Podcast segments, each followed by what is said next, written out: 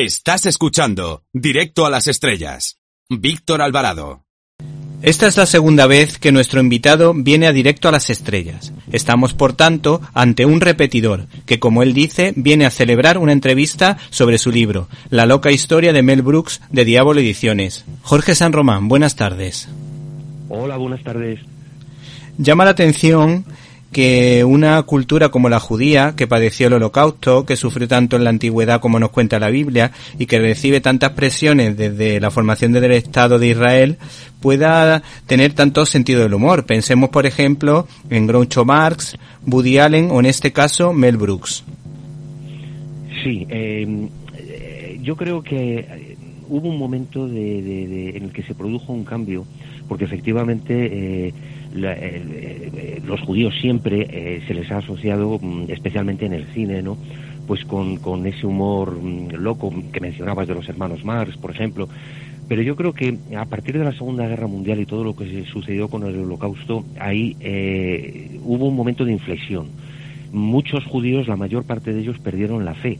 No podían creerse que, que, su Dios les hubiese abandonado ocurriendo lo que ocurrió. Al propio Mel Brooks Mm, le sucedió y de hecho mm, su humor mm, eh, no está exento de una cierta carga de amargura, ¿no? Pero creo que pero creo que desde luego son grandes exponentes de, bueno ahí tenemos efectivamente a Woody Allen en televisión a Senfield eh, desde el principio los hermanos Marx cineastas como Ernst Lubitsch Billy Wilder por ejemplo eh, y, y, Woody Allen, que yo creo que es el, ejemplo, aquí en España también, al igual que a Mel Brooks, lo adoramos, ¿no? A Woody Allen y, bueno, pues nos sentimos de hecho bastante identificados con, con muchos con, determinados esquemas ¿no? de, su, de su humor. En un libro de literatura yiddish, además un libro muy actual, decía que un judío siempre podía mejorar un chiste. Mm, y ciertamente, ciertamente.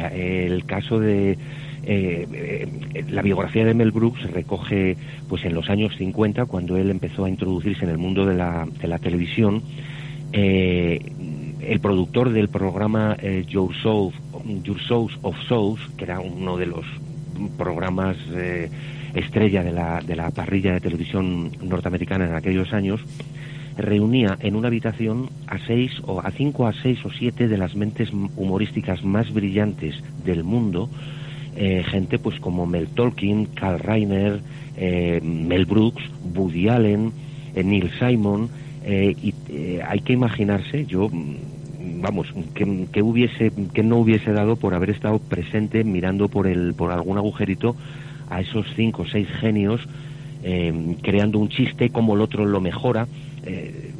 Mel Brooks decía que eran como ratas encerradas en una habitación luchando entre ellas para conseguir el, mejor chiste.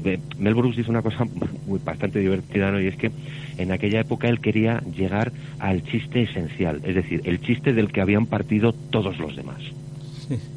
Por lo menos se me ocurre a mí algo bastante curioso eh, que hubiese hecho Villarejo, el famoso Villarejo, el comisario Villarejo, si se hubiese enterado de las conversaciones que hubiesen mantenido estas personas.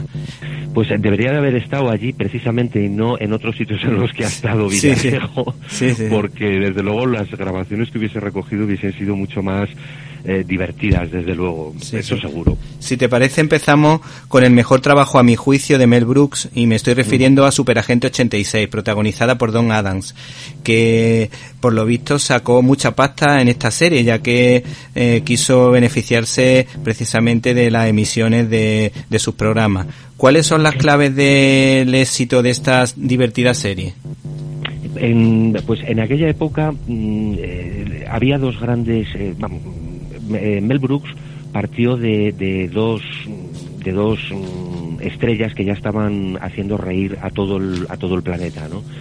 Eh, que eran Peter Sellers, Peter Sellers con, con, con, la Pantera Rosa y bueno y por otra parte eh, el agente James Bond, o sea mm, juntando los dos los dos componentes, o sea los dos personajes sacar eh, algo que hasta entonces no se había hecho nunca, mm, porque las eh, series de situación o las series de comedia, las sites comedy estas y tal, que se hacían por entonces, no tenían nada que ver con...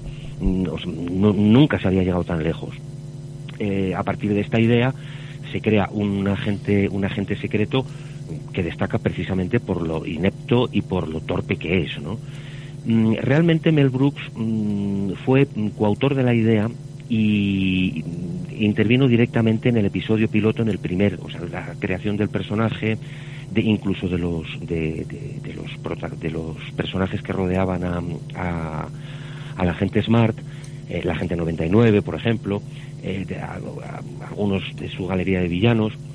Y, a partir de ahí, a partir de ese momento, digamos que se desvinculó. Él era el creador de la serie y, de, y del primer y director del primer episodio del piloto, pero mm, la serie que se mantuvo durante muchos años y con gran éxito en televisión, pues bueno, digamos que tuvo su vida propia y ya con un equipo de, guionistas, a veces supervisados por Mel Brooks, pero bueno, no necesariamente. Incluso después de desaparecer la,